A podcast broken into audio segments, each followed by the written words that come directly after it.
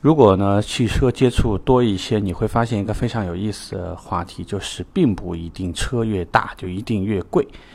呃，甚至有你又会发现，并不是配置越高，这个车的价格就越贵，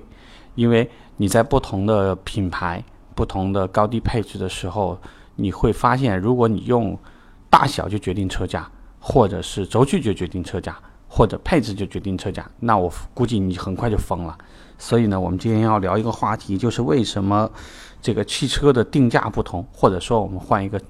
这个比较正式的描述，就是汽车定价的依据是什么？不是像你想的，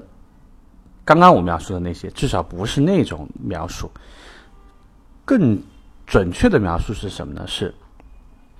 厂家，比如说吧，我是一个厂家，我现在呢要做一款 SUV。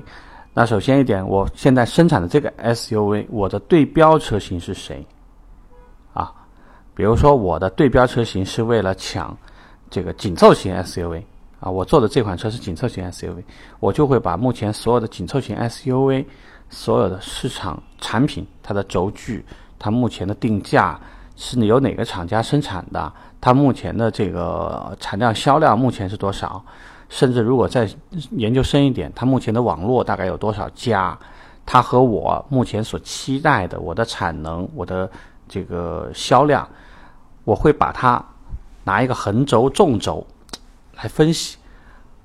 并且呢，用一个饼图的形式来表现它的市场份额目前的大小。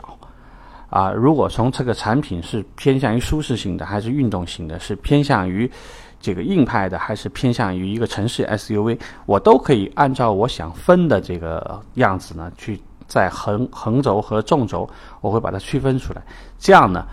最后会来定一个状况，就是我到底要干死谁来把我的市场份额拿下来。也就是说，他不会单纯的去讲，哎，因为我是个大 SUV，因为我有什么配置，我就怎么定价，他是不会这么做的啊，不会这么做，他会先对标。我想对标谁？我想抢谁的市场份额？我想紧随谁？我的定位和某一个产品比较接近。比如说，如果我觉得我的产品，这个无论从硬件配置、轴距、从配置呃这个这个呃性能卖点各方面都非常贴近于长城、哈弗的 H 六，OK，哈弗的 H 六怎么定价？我在这个定价上面的话，我去抢。比如说，我我比它定价的话，我再低一万块钱。然后我的性能配置各方面都非常好，那我未来的话，我的产品的各个配置定价，我都会盯着它的定配置定价。然后呢，并且我在上市的时候，我去讲这个这个主力对标的车型，包括我去做竞品对抗话术，我去做这个市场定位，我去抢占哪个范围的客户，那我就很清晰了，我就会盯着它去做。而如果说我从动力上面去单纯去区分，也会有一些问题。你会发现有些车型，它可能它的排量上面，它也会去描述一个大排量，但是它的定价不一定很高。反过来来讲呢，也会有。你比如说别克的昂克拉，昂克拉定它的排量是一点四 T，但是如果你从产品定价来说，它比哈佛的那个一点五 T 的那个这种就是。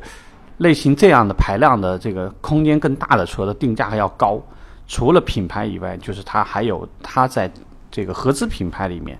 它会跟它是对标，类似于呃，它会去跟逍客比，它会去确认说我我比创客的创酷的这个价格我可以高几万块钱，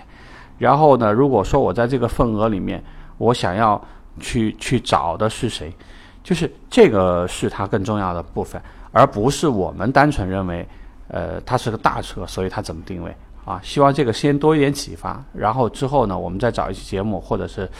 呃，到时候我再把一些竞品的一些东西捋一捋，我们到时候再去另外讲一期节目。这期的话，先让你有个概念啊，定价是怎么定的，它的依据是什么？我们先聊这些。嗯，好，拜拜。